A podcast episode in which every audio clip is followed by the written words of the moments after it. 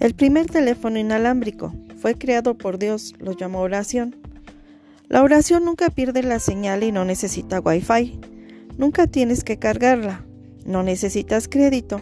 Solo un corazón dispuesto para tener la comunión directa con Dios. Úsala en cualquier lugar, en cualquier momento. Dios te escucha. Entonces me invocaréis y vendréis y oraréis a mí y yo os oiré. Jeremías 29:12. Mas tú cuando ores, entra en tu aposento y cerrada la puerta, ora a tu Padre que está en secreto, y tu Padre que ve en lo secreto, te recompensará en público. Mateo 6:6. Entonces me invocarás y vendréis y oraréis a mí, y yo os oiré. Jeremías 29:12. Me encantó esta interpretación de la oración la oración no solo ocurre cuando nos arrodillamos o juntamos nuestras manos y nos enfocamos y esperamos las cosas de Dios. La oración es el arma más poderosa, sujeta con la fe. Es la llamada directa a Jesús para que interceda ante el Padre. Por lo tanto os digo que todo lo que pediréis orando, creed que lo recibiréis y os vendrá. Marcos 11.2. Piensa positivamente y ten buenos deseos para los demás. Es una oración. Cuando abrazas a un amigo, es una oración. Cuando cocinas algo para alimentar a los familiares y amigos, esta es una oración.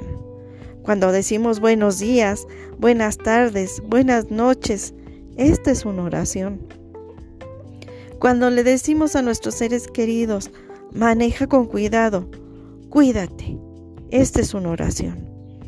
Cuando estás ayudando a alguien que lo necesita, dando tu tiempo y energía, estás orando. Cuando perdonas a alguien desde el fondo de tu corazón, esta es una oración. La fidelidad de Dios es tan grande, así como su amor y su misericordia. Estad siempre gozosos, orad sin cesar, dad gracias a Dios en todo momento, porque esta es la voluntad de Dios para con nosotros en Cristo Jesús. La oración es una acción, un sentimiento, un pensamiento. La oración es la voz del amor, amistad, las relaciones genuinas. La oración es una expresión de tu ser en silencio. Y si sabemos que Dios nos oye en cualquier cosa que pidamos, sabemos que tenemos las peticiones que le hayamos hecho. Clama a mí y yo te responderé y te enseñaré cosas grandes y ocultas que tú no conoces. Sigamos perseverando en la oración, velando en ella con acción de gracias en todo momento. Jeremías 33:3